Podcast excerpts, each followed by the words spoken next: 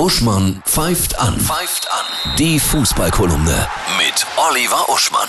Hallo Oliver, ich grüße dich. Hallo Annette. Du bist sehr aufgeregt. Du hast etwas beobachtet in dieser Woche, was du unbedingt zur Sprache bringen möchtest. Ja, du, die du als Rocksender-Moderatorin ja auch schon viel äh, mit ähm, Leuten wie Mick Jagger oder Dave Grohl dein Bierchen getrunken hast, weißt ja, dass Menschen, die wirklich etabliert sind und erfolgreich in dem, was sie tun, oft total gelassen sind und bodenständig. Ja. Na? Während so eher parasitäre Lebensformen wie die Presse oft ein Kastendenken, ein Standesdünkel verinnerlicht haben, der so widerlich ist. Neulich bei einer Pressekonferenz fragt doch eine Redakteurin den Tuchel, ja, er hätte ja neulich dem Platzwart auch die Hand geschüttelt. Fremdscham ohne Ende. Tuchel guckt sie an und sagt, ja, Sie stellen sich jetzt wahrscheinlich vor, ich habe mir das mit der Marketingabteilung ausgedacht, dass ich zu dem Mann hingehe und ihm die Hand gebe und dann wird es gefilmt, um zu zeigen, wie bodenständig ich bin. Nein, das nennt man einfach nur Respekt zwischen Menschen. So sinngemäß hat er ihr entgegnet,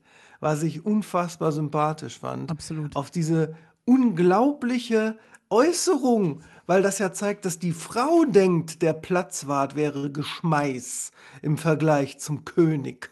Es hat aber in dem Ja. Fall tatsächlich nichts damit zu tun, dass sie eine Frau ist. Da, da sind die äh, männlichen äh, genauso. Journalisten genauso. Ja. Also die, die so auf so einer Mittelebene herumfuhrwerken. Ja. Die ganz erfolgreichen Journalisten in ihrem Bereich sind dann ja auch wieder etwas gelassener, meistens zumindest. Ja. Ja, gucken wir mal zurück. Champions League etc.